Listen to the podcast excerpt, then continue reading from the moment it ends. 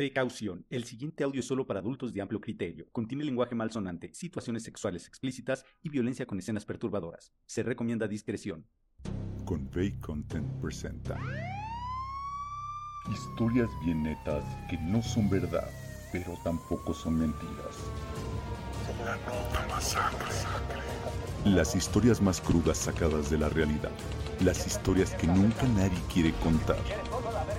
La nota masacre historias que suenan terribles, porque lo son. La nota masacre. Ahí están las masacres. Los personajes y hechos contados en estas historias son completamente ficticios. Cualquier parecido con la realidad son mera coincidencia. Los cruzaron al más allá.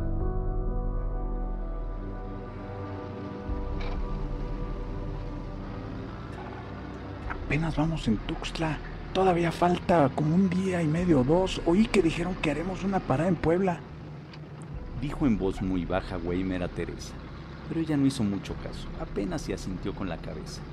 Entre el calor, los apretujones, el hambre y el cansancio, prefería no hacerse ilusiones. Llegarían cuando tuvieran que llegar. ¿Para qué estar contando las horas? Weimar pensaba que tenía suerte porque había logrado juntar el dinero suficiente para poder ir en uno de estos trailers que cuando menos les hacen hoyos para respirar y hasta tienen agarraderas para no salir volando en cada curva. No como su hermano Kelvin, que intentó llegar en la bestia e ir en ese tren si es pasarlas de Caín. ¿Cuántos vendremos aquí metidos? Como 100, ¿no? O, o yo creo que más. Preguntaba ansioso Weimar a Teresa. Estaba aburrido. Llevaban demasiadas horas encerrados en el tráiler, sin ventanas, solo con los hoyos en el techo, en medio de una mediocre obscuridad que permitía que apenas si se vieran las caras. Pero a Teresa no le importaba un carajo las preguntas del guatemalteco. No importaba lo que preguntara y las veces que lo hiciera, la respuesta siempre era la misma. Se encogía de hombros, enchuecaba la mirada, como diciendo no sé y me vale madres. Niños, mujeres, ancianos, madres, trabajadores, soñadores, de todo llevaba el contenedor ese.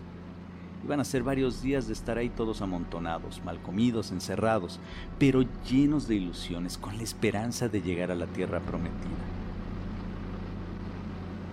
El insoportable calor que hacía hizo que Weimar empezara a cabecear de sueño. Se intentó recomponer, pero el ambiente pesaba. No quería cerrar los ojos, como, como si intuyera que algo podía pasar si se quedaba dormido. Y tenía razón. La quinta vez que cerró los ojos vino acompañada de un rechinido de llantas. Los pobres indocumentados sintieron como la caja de tráiler donde venía tomaba una dirección incorrecta. Todo era muy rápido, un terrible silencio y la sensación de flotar los puso en alerta, pero nada podían hacer. Las pocas pertenencias que llevaban estaban en el aire y un segundo después vino el primer golpe.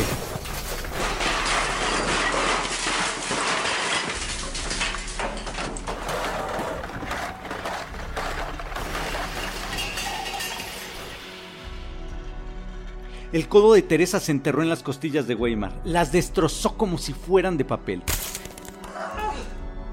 Tres de ellas se le enterraron en los pulmones, pero Weimar no sentía nada. Su cabeza daba vueltas junto con los otros cientos de migrantes. El segundo golpe hizo que la cabeza de Teresa estallara con la pared que se había convertido en piso. De inmediato murió, no sintió nada, no sintió cuando le cayeron 25 personas encima. Si hubiera estado viva le habría faltado el aire. Pero su cerebro se había desconectado en el golpe. El tercer golpe fue el menos violento, cuando se detuvieron por completo. Para entonces 47 migrantes ya eran puro cuerpo, nada de alma. Como pudieron intentaron levantarse, todo eran gritos y polvo. Aunque el tráiler se había partido por la mitad, los que estaban adentro poco veían y los que estaban afuera pues eran puros mirones que poco podían hacer. Igual que salidos de una licuadora, los migrantes que menos afectados estaban tropezando entre cuerpos y pateando mochilas intentaron abandonar la caja. Weimar no salió. No podía moverse. Tenía muchos cuerpos sobre él. había quedado frente a frente con Teresa. La mujer tenía los ojos saltados, como si se fueran a salir de sus cuencas. Le salía sangre de la nariz junto con mocos y un poco de materia gris. Lo mismo pasaba en la boca y en los oídos. Todo dentro de ella había estallado. Weimar trataba de escupir la sangre que se le acumulaba en la garganta, pero por más que arrojaba buches era demasiada. Le salía por la boca, por la nariz, por las orejas, hasta por los ojos. Nada se podía hacer. Tardó como 25 minutos en terminar de ahogarse en su propia miseria, lejos de casa, de su familia. Cuando llegaron los cuerpos de rescate, además de Teresa y Weimar, había otros tantos muertos, cuerpos que mostraban cómo habían salido volando por los hoyos en el techo, otros todos tasajeados, se podía ver la piel traspasada por completo, un poco de vísceras, huesos, cubetadas de sangre esparcida por todo el suelo junto con los sueños de todos. Pobre gente. Dijeron que los iban a cruzar, pero no les dijeron a dónde.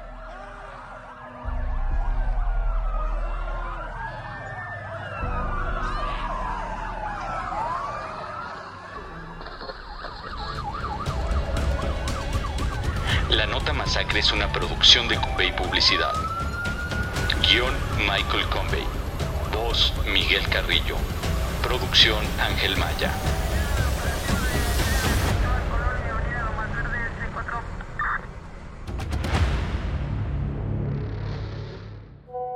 Si quieres recibir la nota masacre gratis en tu teléfono, solo manda un WhatsApp al 5614 088437.